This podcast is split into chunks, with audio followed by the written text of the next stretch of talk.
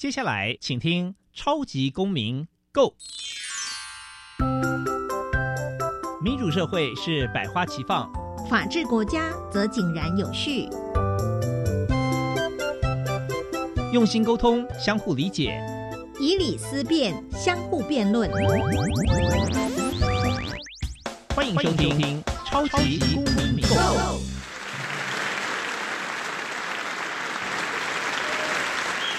各位听众朋友们，大家好，欢迎再次收听《超级公民购》。本节目受教育部所委托，由国立教育广播电台以及财团法人民间公民与法治教育基金会联合直播。我是节目的主持人苏格格苏明祥。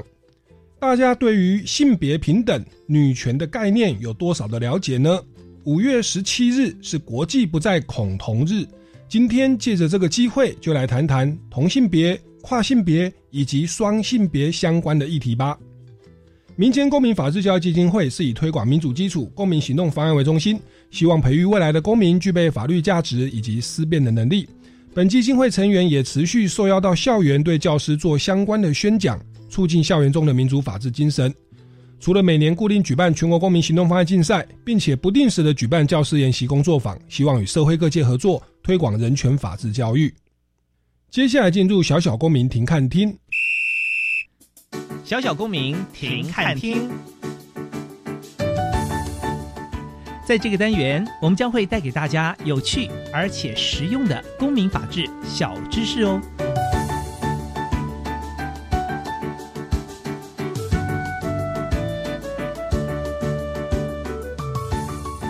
五月十七日是国际不再恐惧同性恋、跨性别与双性恋日，简称为国际不再恐同日。二零一三年第九个国际不再恐同日，有一百二十个国家举行了纪念活动。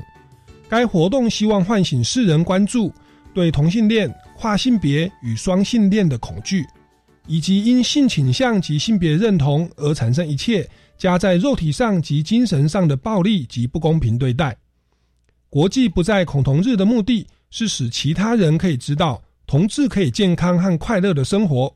不会对别人的生活构成影响，从而也令人不再恐惧同志。接下来进入公民咖啡馆。公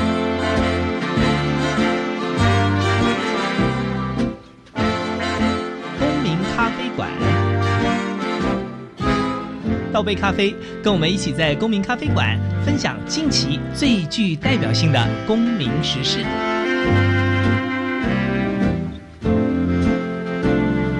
各位听众朋友们，大家好，欢迎再次收听《超级公民购》。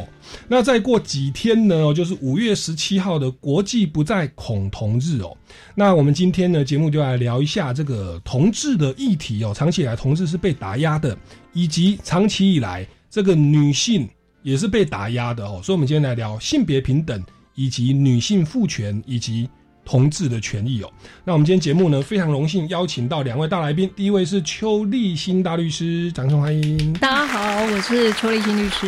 那邱大律师其实就是其实处理案件各式各样啊，但是特别在这个两性方面哦，婚姻离婚诉讼方面哦，其实有特别多的这个实务的经验，待会要请您分享。那第二位来宾呢是这个北艺大戏剧系的高材生哦，黄家平哦，他本身也是在各大。电视台担任专业演员的，欢迎嘉平。好，大家好。好，那今天呢，就来请嘉平，可能要分享一下自己在这个性别议题上的一些故事跟案例哦。那也同时再请邱大律师来为我们做解答。那邱大律师其实本身的的经办很多的案例，就是这个夫妻的离婚啊，女性的权益啊。我我我想蛮好奇的，因为其实之前有个案例蛮蛮。引起媒体关注啊，就是这个贾静雯影后哦，因为我从小看她演戏长大，那她后来呢，跟她的先前夫啦结婚哦，嗯，那结婚之后呢，后来离婚，在离婚的时候，他们就在争这个女儿的监护权哦。那我记得当时啊，好像当时的法官是。把女儿的监护权判给先生，因为说是先生他对于这个女儿有规划一系列在美国的教育啊，或整个人生的安排哦。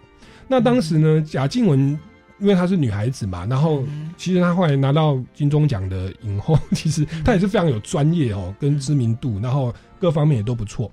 可是，在这个案例当中，她就失去了监护权，所以当时贾静雯的好朋友就是这个陶晶莹、陶子姐，就办了一个记者会，当时还有立法委员洪秀柱啊等，还有黄珊珊哦副市长等人哦，当时啊就是一起出来。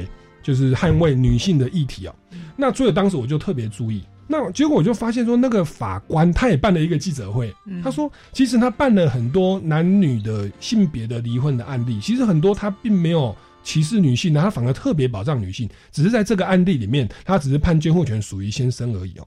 那我想这个是双方各有各的一个说辞哦。那我想今天我们谈的主题是性别平权，嗯，那刚好这个邱立新大律师就是经常在经办那种婚姻的诉讼啊。我想请问一下，您觉得我们一直讲性别平等哦，性别平权讲了这么久了？那在这个所谓的司法的实务上，特别是离婚的这个保障、外遇啦，或者是家暴啦，或者是子女的监护权，或者是赡养费的部分，您在第一线的观察，您觉得这个平权的保障落实的如何？有没有什么问题？嗯，我那我就跟大家聊聊一下，就是我。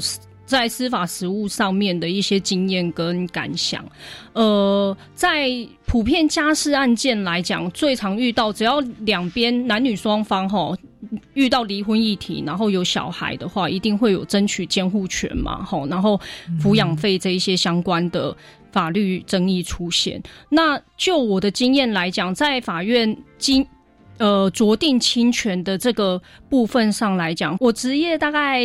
七八年来，我的经验是，其实感受上没有那么大的觉得法官会很偏重男方，反而比较客观的去审酌说，那这个孩子，这个未成年子女交给谁是比较适合的？那。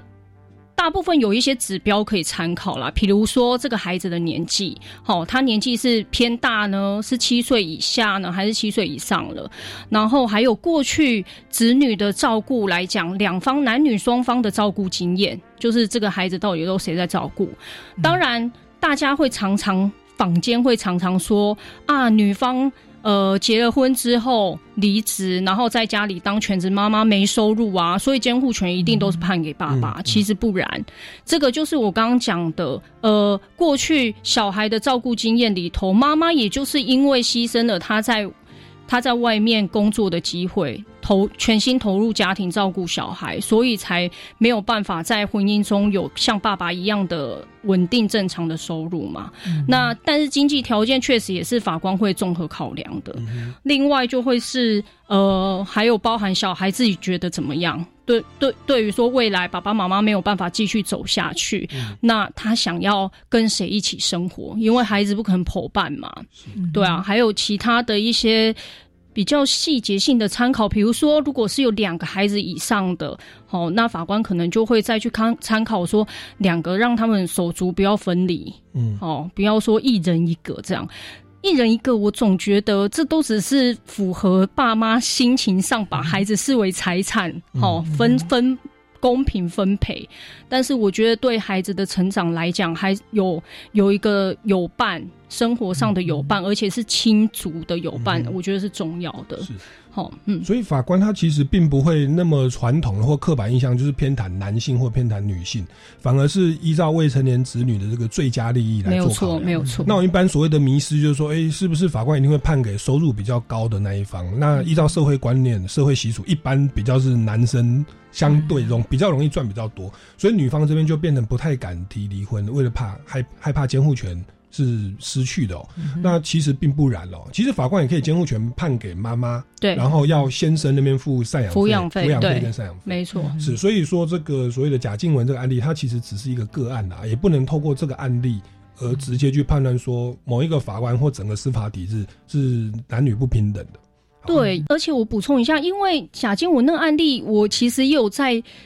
也也也是他的粉丝啊，所以有追他的发展。那个孩子后来好像国中之后，其实国中前好像跟跟贾静雯，然后国中之后回去大陆跟爸爸，所以我不知道那个案子最后的发展，搞不好他们两边有签了和解，OK OK，是走和解的，不一定。对。好，就是案情后后来的发展，其实彼此就得到一个比较呃对。彼此都可以接受的方案哦。是。好，那这个是在我们的司法实务上的落实哦，所以其实我们一直在谈性别平等，从宪法一直到法律，乃至到诉讼实务，其实这个对于女女性的这个歧视跟打压，应该到了近代是比较好的哦，反而是我们现在开始慢慢把对于性别的保护，除了女性之外，还慢慢往。呃，第三性或者是跨性别或同志的部分的权益去保障哦，所以在这部分，台湾的人权指标算是走在非常的前面哦。嗯那其实关于性别的平权的部分，我们的黄家平是。好像也有一些自己的故事，或者是亲身的经历，或或者是同学的经历，嗯可以来跟大家分享。这个部分也有可能跟男女平权有有有一些关系。好，呃，我其实呃从小当然常常会听到人家讲说什么重男轻女之类的啊，然后但是呃这些事情很幸运都没有发生在我身上，那我也只能说呃我真的是一个很幸福的孩子。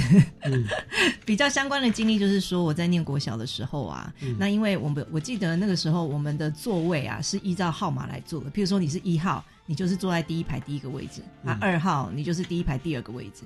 那我一直记得说，呃，我后面的那位同学啊，那他常常啊，就是会用开玩笑的语气跟你讲话，可是他他称呼你都会称呼你贱人，贱人哦，对对他就会说，哎、贱人，你椅子前面一点，你挡到我桌子了。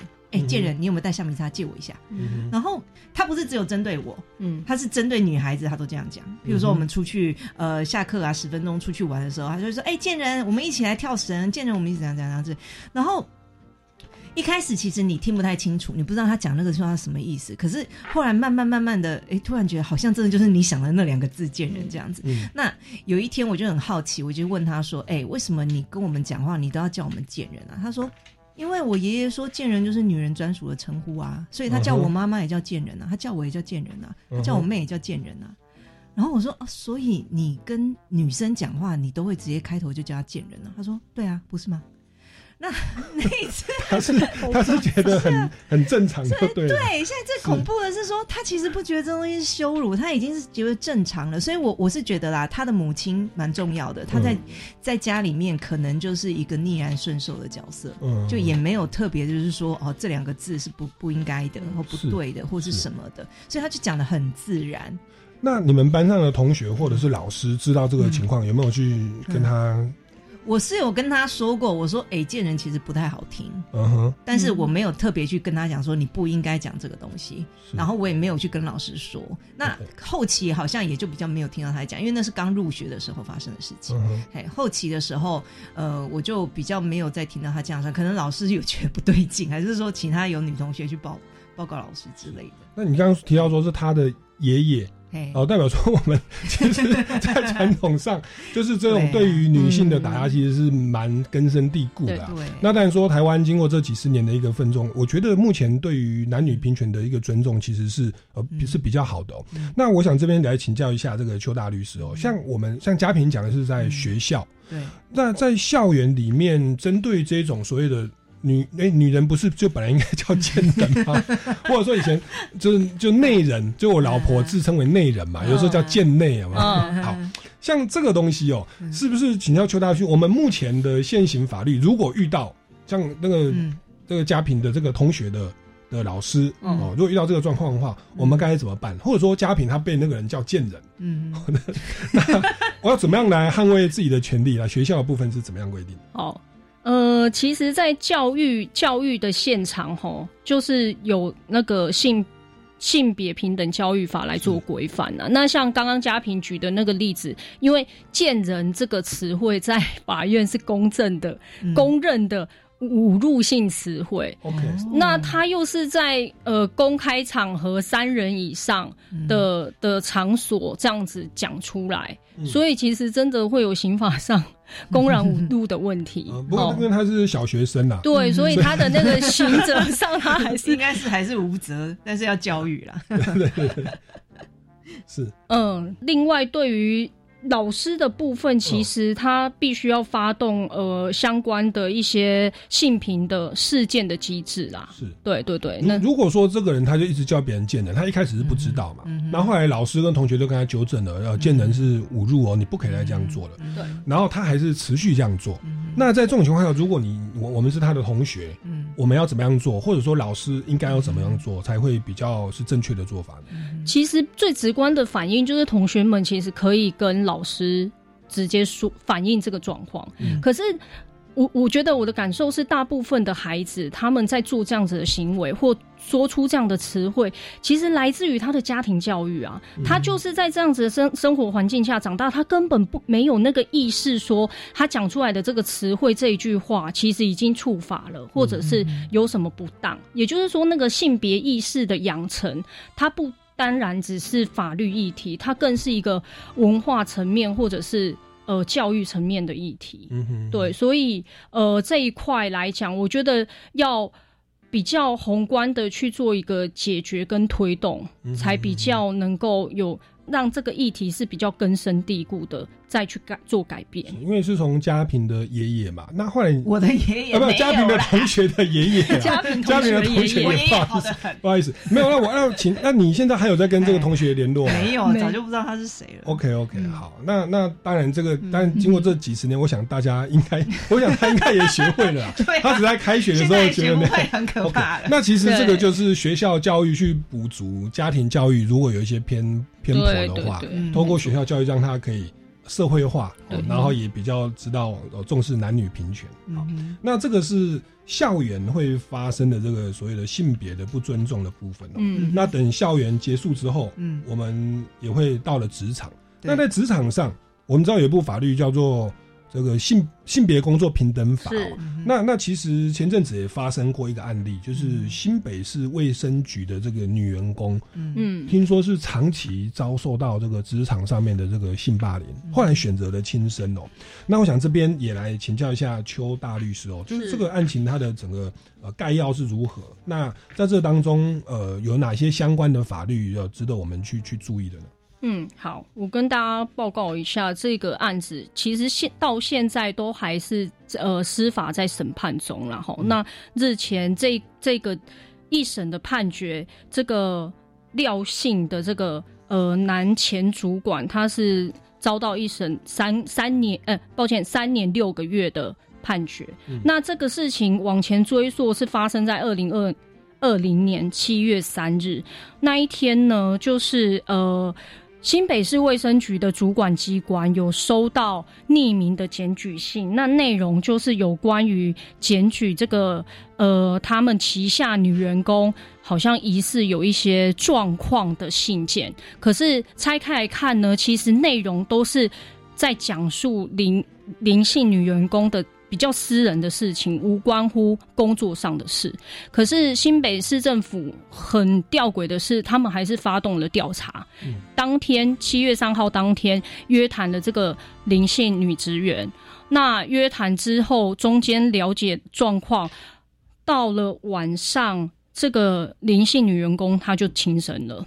好、那就一个生命的骤逝这样。那后来家属把这一件事情透过媒体曝光，才整个就开始引发舆论。当然，司法这时候也就进来了。可是这个案子呢，在一开始的时候，在地检署第一次的呃审处理的结论是不起诉的。后来家属在在意，才在意的结果才又翻盘，是起诉了这个廖姓的前前主管。好，那那这个事情再往前推溯，是在二零一七年五月，这个林姓女员工她还没有到新北市卫生局任职的时候，她是在那个廖姓主管的公司上班，然后她上班没多久，大概两三个月吧，他们一个员工参叙，好，然后这个廖姓。呃，主管就说晚上参叙完就说啊，他酒醉了，所以他就他就睡在公司。那其实真实的事发的日期，连家属也都不知道，因为因为人已经走了，所以一切都是回去找他的呃一些日记啊，或者是一些陈述再去还原。疑似当天他酒醉当天的隔天，这个廖姓主管他就以他宿醉为由，就是强暴了这个林姓女职员。那在这种职场性性议题里面，很吊诡的，就是会发发生那种权势不相当、权力不相当，主管对。职员，所以这个事件，林姓女职员被强暴之后的发展是，他们确实有进入一个交往期，因为这个廖姓男主管就告诉林姓女职员说：“啊，很抱歉，我虽然对你做了这个事情呢，但是我是真的喜欢你，我会跟我会跟我太太离婚，好，然后那我们就交往。那他们其实在这个交往过程呢，这个廖姓主管他就是。”会有一些呃情绪上或者是肢体上的暴力行为，可是这个林姓女职员她都还是一直隐忍，直到后来一年后，她就是林姓女职员进入了新北市政市政府卫生局，然后离开了那个廖姓主管的公司，他就想要断了这样子的关系，因为他自己也很痛苦。可是后来就发生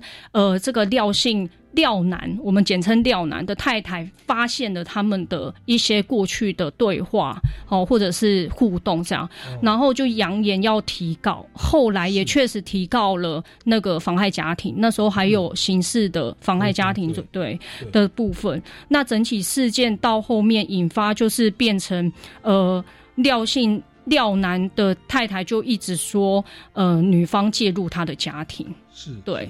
所以这个很就是这个被被被害人，他其实是被强暴，然后后来还要被冠上所谓的这个涉入婚外情，没错。那结果在这个过程当中，他也没有去辩白，结果还在诉讼当中，他就选择了轻生哦。那我想这个案例有很多的疑点跟很多的问题，可以让我们去思考，不管是通奸罪的废除，然后被强暴，我们该如何去呃举证跟捍卫自己的权利，然后这些对话记录等等哦。那我相信很多的部分我们可以去思考。那在请这个邱大律师解答之前呢，我们先进一段音乐休息一下哦。那这一段音乐呢是由歌手邰正宵所写的一首歌叫《仰望》哦，而且他也邀集了一些歌手一起来写这首来来唱这首歌曲，就鼓励大家在这个呃不管环境遭遇如何的困难，都可以定睛在永恒里面坚定的走下去。哦，那这么多歌手，像有张云京啊、何方啊，哈，还有主持人苏格格哈。躲在里面，听段音乐，马上回来节目的现场。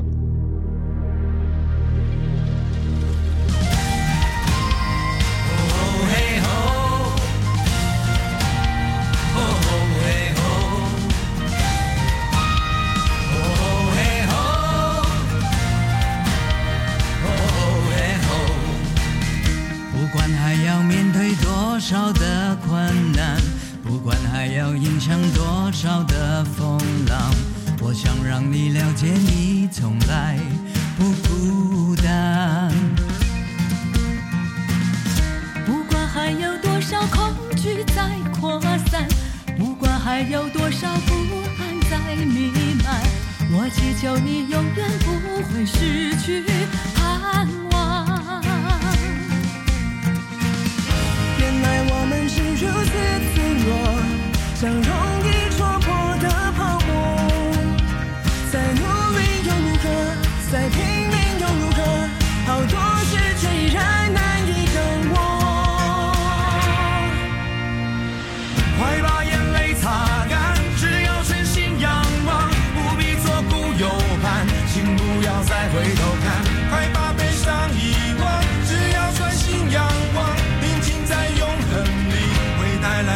平安。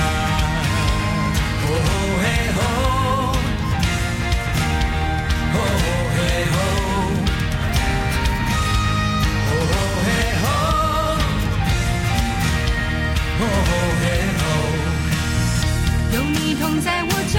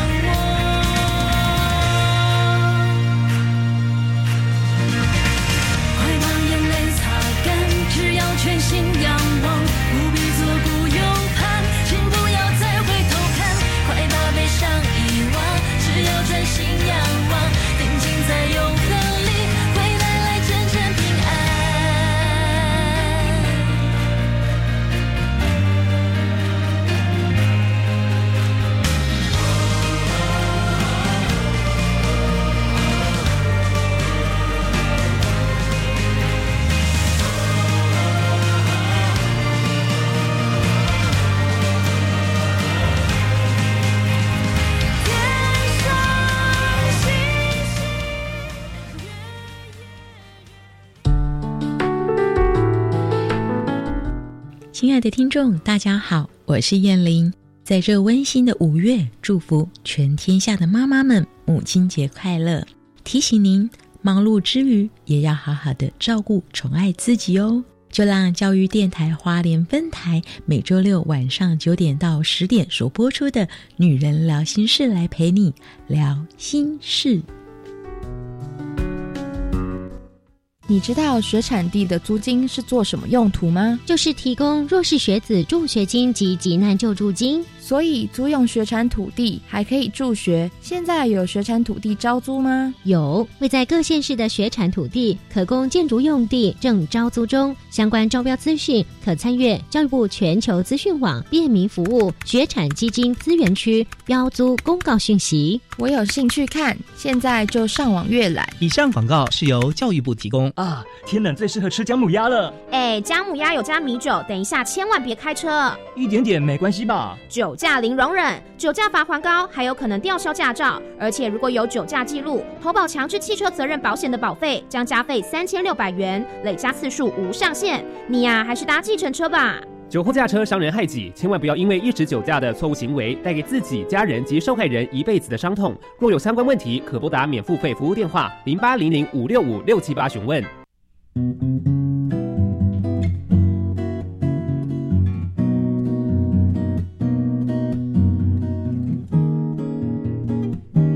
我是苏命苏米恩，你现在收听的是教育电台。哦，朋友们，就爱教育电台。耶耶耶耶。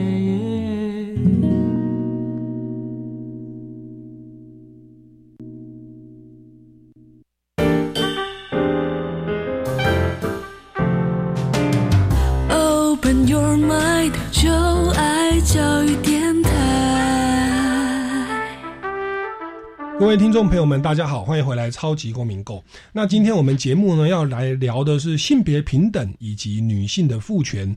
那特别我们会关注这个同性恋的议题哦，同志的人权的议题哦。那刚刚我们这个邱立新大律师是聊到这个说，有一位廖姓主管哦，已经有老婆了，可是他却在职场上呢，算是强暴了一个女性员工。嗯，那强暴之后呢，就反而后来就是说是用用权势吗？还是就是好像有一些交往的情况哦。然后他是答应这个被害的女性说，这个我我我会跟老婆离婚哦，但是呢，却一直维持这个算是婚外情的状况，维持了差不多三年哦。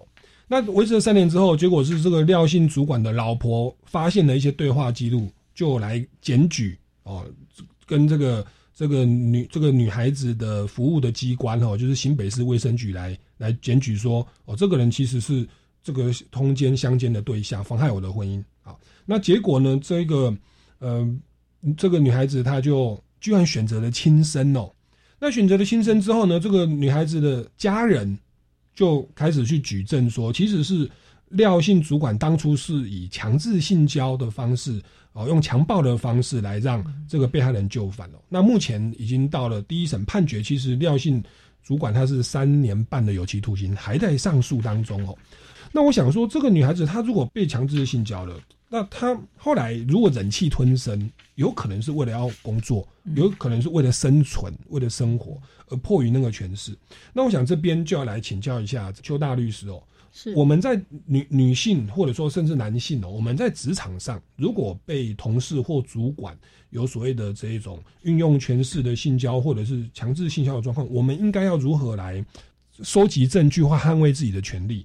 那我们相关的法律有没有一些一些一些规定，或者说我们遭遇到性骚扰该怎么办？来请教一下邱大律师。嗯，我来分享一下，就是说这种职场上的性议题跟。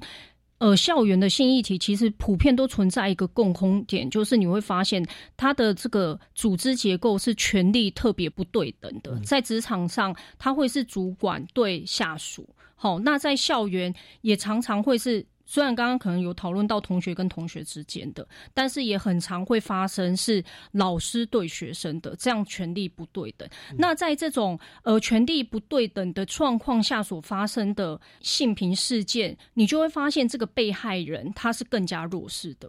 呃，因为就被害人的心理来讲，他发生了这样的事情，他内心会有一种自我觉得耻辱感，所以他本来就会不知所措，不知所措当下他就不懂得要如何搜证、留下证据，因为他整个很慌张，而那个慌张跟焦虑期，还有觉得受辱的那个期期间会拉得很长，有时候反而渐渐的更加的弱化那个证据的保留的。期期限，甚至他也没有去做这样子的动作，哦，所以这种权力不对等、权势不对等的状况，会让职场跟校园的性霸凌或者是性侵、性骚扰的议题，会在诉讼上更加的困难。我觉得主要都是因为有这样子的特性存在。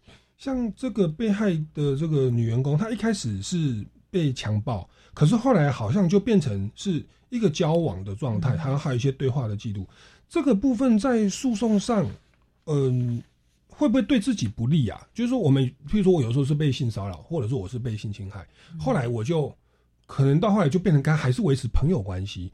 那如果加害人后来举出说照片，说，哎，我们还有一起出游啊，我们对话都好好的，还是来上班啊？那这这个我们在司法上会怎么样的认定呢？因为我们发现检察官一开始是。不起诉处分，可能说他有你有后来有交往啊，可能是彼此同意，是，可是后来却又翻盘了，是是因为日记吗，还是怎么样？那这边是不是也请请教一下大律师？就是因为你刚刚说在举证上是是不容易的，那我们会因为后来还是跟他维持，比如我我我被强暴之后，我后来是跟他有一些讯息的往来，我会因此就会变成在诉讼上非常的不利吗？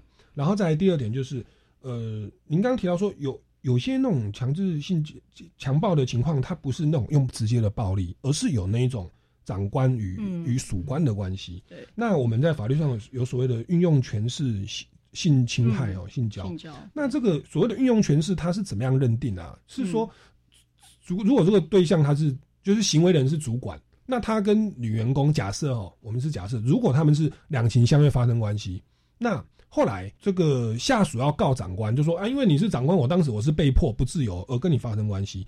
那这个是怎么样来拿捏？他有没有一些具体的一个判断的标准？哦，那还是说以后长官都不能跟女员女员工发生情感因素，或老师跟学生就就不行，否则就变成运用权制性交了。来请教一下大律师。嗯，好，就是这个部分呢，不管在职场还还是校园啦，呃，常常引发到。已经诉讼的时候呢，就是行为人对照方，也就是被告那一方，常常都会就职场上的，比如说主管或者是校园的老师，他们都会典型的一个抗辩，就是说，就是像苏哥哥您刚刚讲的，这个是两情相悦的事情，我根本没有对他做任何强制行为，他后面还跟我交往啊。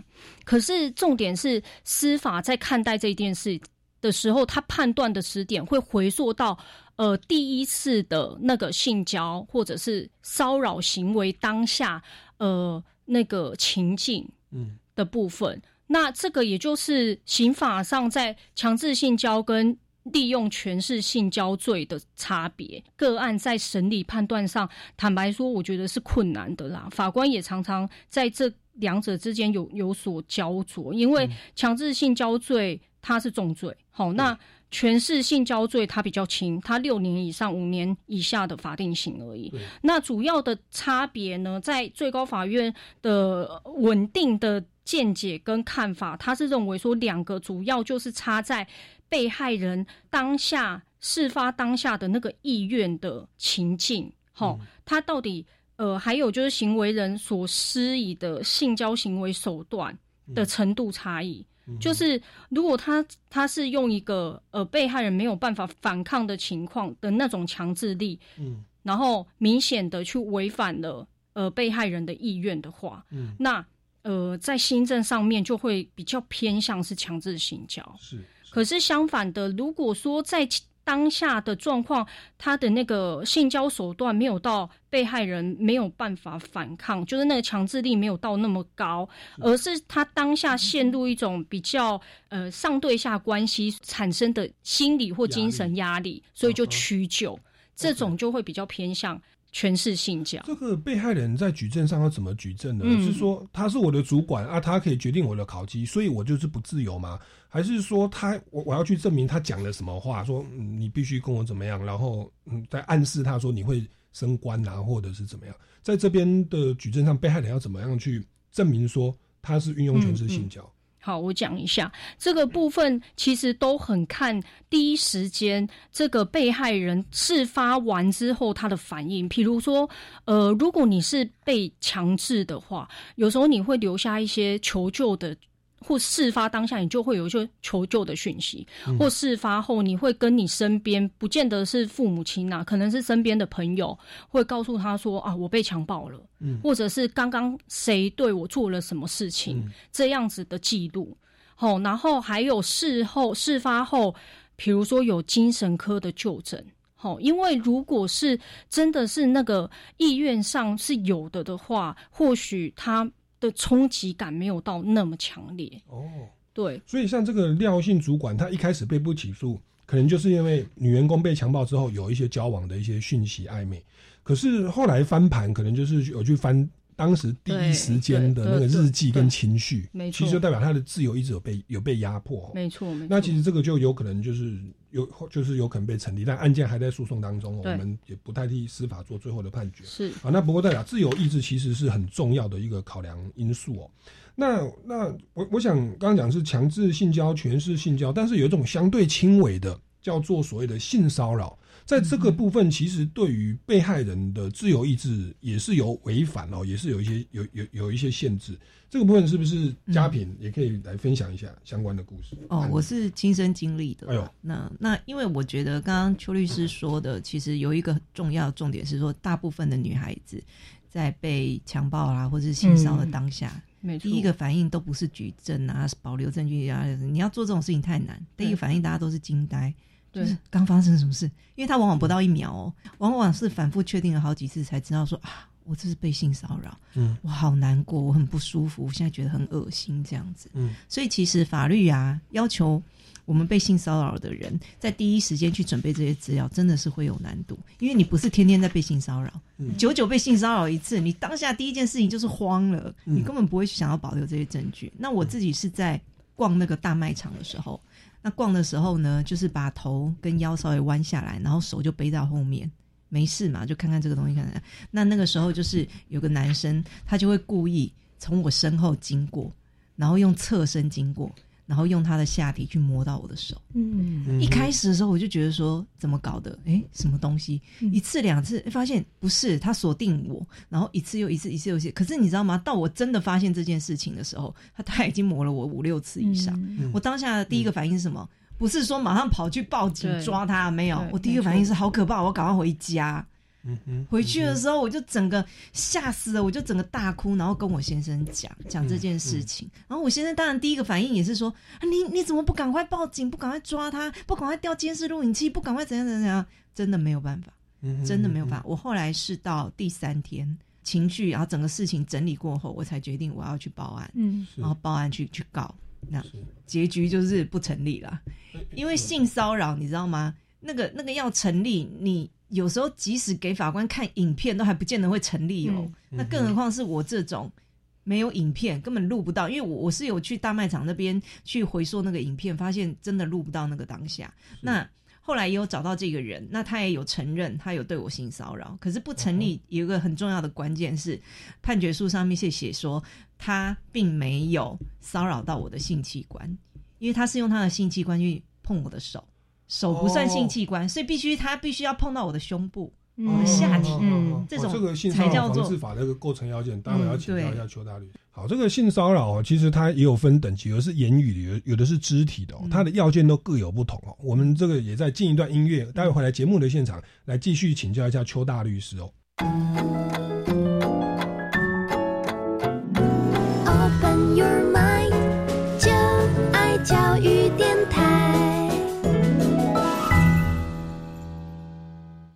各位听众朋友们，大家好，欢迎回来《超级公民购》。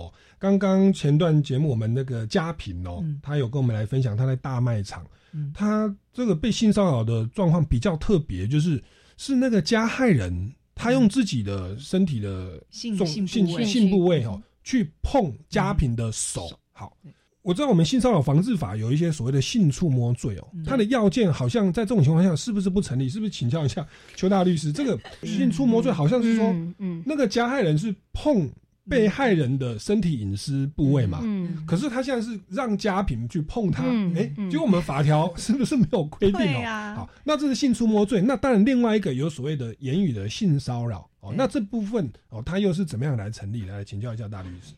就是这一条法律它的构成要件是我我稍微念一下哈，就是意图性骚扰，趁人不及抗拒而为亲吻、拥抱或触摸其臀部、胸部或其他身体隐私处的行为，才构成这一个。部分哈，那以家平刚刚所遭，他刚刚提到他所遭遇的状况，反而是那个呃行为人，他是用他的性部位去碰触碰触家平他非身体隐私的部位，啊在这个构成要件上就没有办法吻合。可是你说家平他舒不舒服，他完全觉得很恶心。啊那我觉得这个确实就是这一个法条的立法漏洞。是，那应该就是要 要做要修。一定要修，因为这样看起来就是没有对，没有错，没有错。触摸罪嘛。对啊，就是性骚扰啊，对对，那我们当然有另外的性骚扰，好像是说用言语去什么释放什么声音、语言、开黄腔，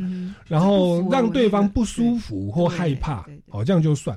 那那个行为人用自己的性部位去碰对。家平的手，对啊。这个算是那种比较所谓就是。性骚扰，因为我们以影像跟语言去性骚扰都要罚钱哦，因为刚刚性触摸罪是要判刑的啦，对啊。判他一年还是两年哦，两年哦，两下年以下是有刑事责任。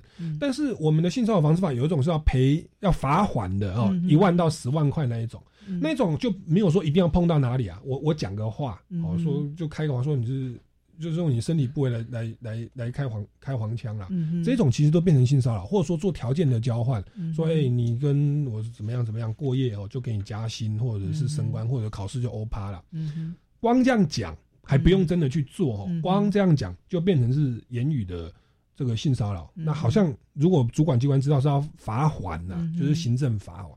那这个部分 像家庭，因为你你你是告刑事嘛，都有哦，呃你刑事跟全告哦，你都全告，告的我都告。那那这边就那个邱大律师是不是也跟我们来稍微解释一下？就是如果不是性出没罪的性骚扰，它的这个要件是是是什么？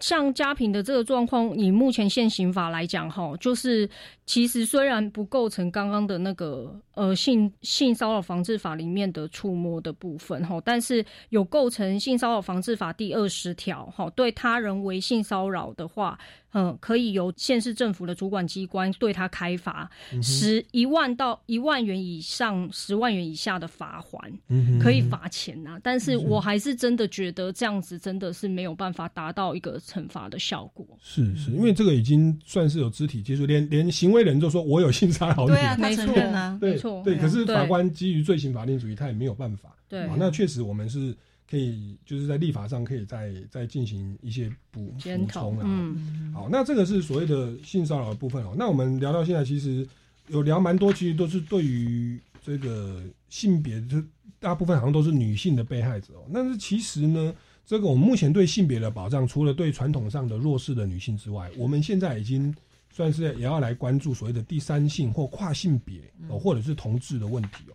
那关于同志问题，其实台湾哦，这个在整个国际人权的指标，在前前些年有忽然变成世界排名非常的高，是亚洲第一个让这个同婚合法化的国家哦，然后得到欧洲人权啊、世界人权的一个认同哦。嗯，那那在这个部分，是不是来请教一下这个邱大律师哦？关于这个所谓的我们二零一九年五月十七号是发生了什么样的事情哦？那目前所谓的同性恋或者是跨性别，他们在所谓的永久结合或者是所谓的同婚的部分，目前的规定是如何呢？好，这个部分我解释一下哈，就是一百零八年司法院释字第四七八号解释施行法哈，这个法法条很长啦，那俗称就叫做同婚专法的这个法。呃，正式实行嘛，哈，那为什么会有这个法律的由来？就是因为呃，大法官解释释字第四七八号的这个部分有宣告传统的那个民法亲属编的婚姻规章啊，没有规范到呃，就是说相同性别的两个人可以缔结婚姻的这个规范，那大法官认为是违宪的，违反宪法第二十二条保障婚姻自由以及第七条的保障平等权的这个部分，所以四至第四七八号呢就宣告这样子的规范是是违反平等原则的，那在两年内要要修法这样，那但是这中间呢，就是历经了。二零一八年的县市首长选举做了一个公投，那公投的结果就是说，大部分的民意不愿意让这个同性的婚姻直接呃相同适用民法，所以才会才会有这个同性专同婚专法的这个部分来运营而生，是因为这样子的关系。所以这个同性其实不管在一些宗教界，或者是其实当初公投也算是社会大多数的看法。其实这样看起来是相对保守的，是那就就变成这个所谓的同婚，它是同志是没办法真的结婚的，没有办法像民法这样哦。那后来说所谓的同婚专法，它目前的这个规定是怎么样呢？同婚专法跟民法到底有什么差异哦？它主要的差异有在婚约的部分哈，婚约在民法上有订婚的这个规定，那但是但是专法里头是没有的，嗯，然后那。冠妻或冠夫姓民法有，但是专法没有。是好，那主要其他比较会被拿出来，觉得权益受到很大影响的是收养问题。好，就是专法里头没有办法收养没有血亲关系的的孩子。哦，然后还有就是不成立姻亲关系，这个也是权益影响很大。还有亲属间的抚养义务也没有。然后最后就是没有办法平等适用人工生殖法，是对，主要这几个都是让让这个还在还在努力当中啦，还让大家可能觉得还是需要需要加强的地方。是，所以其实像那个收养呃比较多的状况，可能是夫妻呃一男一女哦，传统上一男一女，然后因为可能生不出孩子或怎么样。那他们要到呃育幼院去收养一个没有血缘关系的孩子，那其实目前规定是要法官许可的。对。可是如果是同婚的话，他们也是没办法繁衍后代。可是这个时候要去申请的话，已已经不管法官了，就是立法直接说这是不可以的哦，不要不要，就是是不让同性的这个关系的父母或同同性的双亲然后去收养一个没有血缘的孩子。所以这个在所谓的亲属上，其实还是。没有完全等同于异性婚的，没错。那这个当然说，以目前的规定，已经算台湾走在人权的前线了。是是，在就是在整个亚洲国家。那其实台湾在这方面，就是遭受到社会压力，还没有像欧美那么的强烈。因为欧美因为一些宗教的因素，其实那个长期啊，又会觉得这个是更困难的哦。像那个。李安导演的《断背山》，哦，这个在美国其实承受到社会压力蛮大的哦，哦，所以后来也没得奖。哦，在美国好像不不容易得奖。好，那这个是所谓的同婚转法。那嘉平在这个整个成长的过程，会有没有一些自己亲身的经历，也也是对于这个同志的这个权益保障是有一些侵有有一些不公平的。同志哦，嗯，因为我其实念大学的时候啊，班上的同志是大于异性恋的。哦，嗯，所以我跟一般人不一样，我们异性恋是被同被歧视，对歧视，真的有有有被歧视啊？你们是少数，可是你们你有被歧视吗？有啊，当然啦。哎，这这个这个也算是人权的保障，对对，异性恋的异性恋的权益啊。好，在在你们以前大学，因为是艺术的学校啦，对对，那那是什么样的一个一个经过？好，譬如说放假的时候啊，我们去那个跟同学一起打牌嘛。那譬如说里面呢，如果同志比异异性恋多的话，嗯，他们就会说，哎，今天如果打牌啊，嗯如果是他们输的话，就是一赔一。我们输的话就是一赔二，说同志输的话是一赔一，对，然后异异性恋输的话是一赔二，年年赔率比较惨。对对对，就譬如说输一百块，他们他们只要赔一百，我们要赔两百，嗯哼，因为我们被歧视嘛。然后另外一个就是譬如说玩桌游，玩输了你就要受惩罚。我们异性恋如果输了，我们受到的惩罚就是要被逼着看同志的一片。哦，犯同志的成人片就对。对，OK，那这个东西是大家同意的吧？你有你有有觉得是被霸凌或者是违反 意？有反应啊！你在霸凌异性恋呢？他说对啊，我就是要霸凌你们，怎么样？他们是开玩笑，开玩笑，因为他说平常他们在外面都被霸凌啊，所以现在在这里面就是他们是优势嘛，占优势，所以难得他们优势。对对，OK OK，好。哎哎，这个部分我们也来请教一下邱大律师哦，就是我们目前的性别平等教育法，它的规定具体的规定是如何哦？那这个不管是同性恋被霸凌，或者是女性被被被歧视，甚至男性被歧视或异性恋被歧视啦，哦，那在这部分的规定是如何呢？嗯，性别平等教育法，抱歉，这个部分其实因为历经的我刚刚讲的二零一八年的这个公投，不然在公投前，其实教育部的那个呃性平课纲里面啊。有情感教育、性教育以及同志教育。同志教育是被拉出来独立成一个课纲，吼，要来做实行的。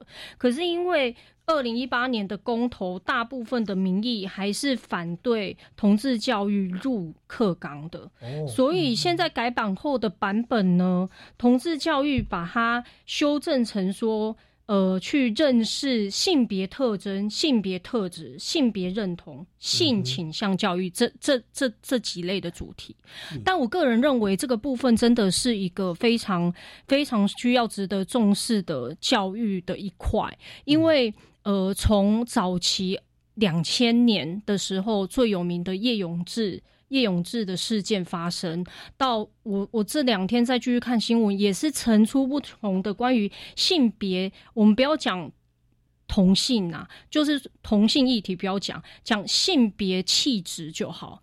有些生理男性、生理女性的人的学生同学哈，他们可能存在比较呃刚柔，或者是刚阳刚，或者是女生阳刚、男生阴柔的特质，就会在学校。一直不断的被发生一些歧视的问题存在，而这个状况或许连老师、教育者他们都没有意识到，甚至是加入这样子的歧视行列。所以我觉得这个部分要再加强落实是很重要的。是，嗯，那嘉平其实以前在你大学的过程里面，其实你接触到比较多的所谓的同同志啊，对。对。那那包含你小时候的那个小学的同学，他是叫女生都叫 都叫贱人呐。对对对。您您觉得在这个社会的观念，特别您自己也是嗯刚当上妈妈，对，感谢感谢。您觉得这个所谓的性别的平等，或者说对于不同性向的这个教育，您有什么样的一个看法，或者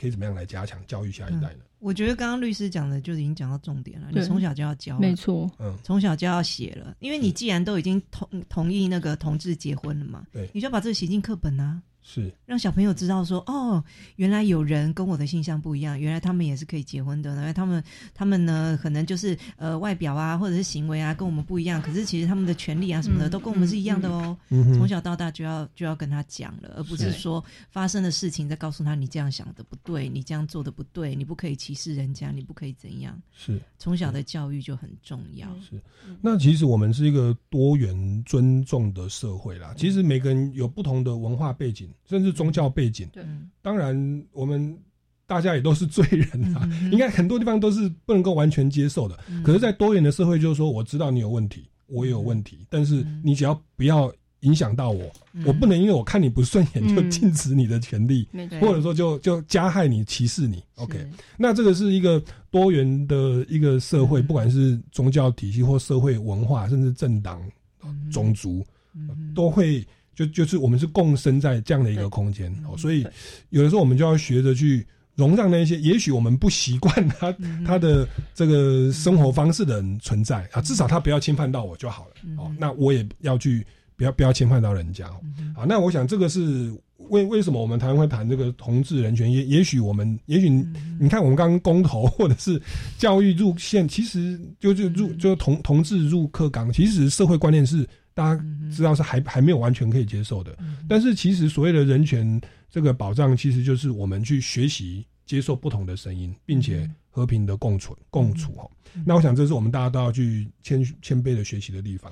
好，那今天我们节目已经告了一段落哈。各位听众朋友，多如果对今天节目内容还有任何的建议或疑问，也欢迎欢迎到这个脸书粉丝专业超级公民购来留言，或者到民间公民与法治教育基金会的官方网站追踪相关的活动哦。那我们超级公民购到这边告一段落，下个礼拜六下午三点零五分，我们空中再见，拜拜，拜拜，拜拜。